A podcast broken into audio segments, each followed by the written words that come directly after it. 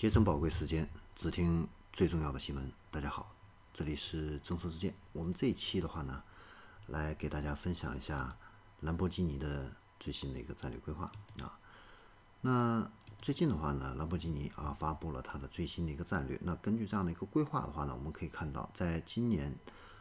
结束之前啊，兰博基尼的话呢还会发布两款全新的 V 十二的一个车型啊。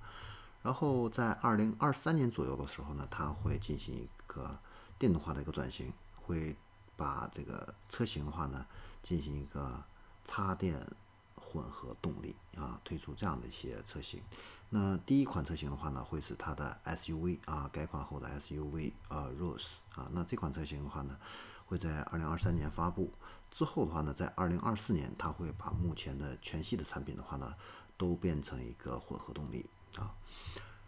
那纯电动车型的话呢，它会不会推出呢？也会推出啊，但是这个时间的话呢，会比较久远，大约是在二零三零年之前会推出一款纯电动的 GT 的一个跑车啊。那这款跑车的话呢，它是一个双门四座的这样的一款跑车啊，会是一个创新的这样的一个产品啊。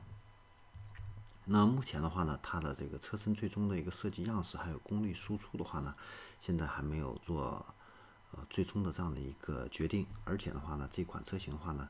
到时候可能会是基于这个保时捷还有奥迪共同研发的这个 PPE 这样的一个平台上来打造啊。那我们顺便说一句，兰博基尼的话呢，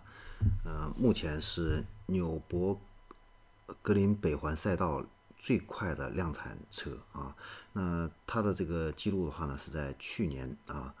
呃刷新的，成绩是六分十四秒，那整整比保时捷911 GT2 的 RS 啊快了两秒多啊，那它的百公里加速的话呢，只需要两点八秒啊，所以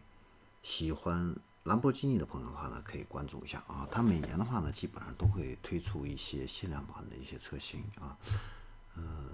不管是外观还是内饰啊，呃，个性化这一块的话呢，确实是无出其右啊。当然，价格的话呢，呃，也都不便宜啊。比如说之前推出的全球限量六十三台的这样的一个兰博基尼的大牛啊，那价格的话呢，高达八百万。人民币，当然呢，这个是官方的一个定价，实际买到的这个价格的话呢，可能要到一千二百万以上啊。好，那这里是中通时间，我们这一期的话呢，关于兰博基尼啊，就给大家分享到这里，我们下期再见。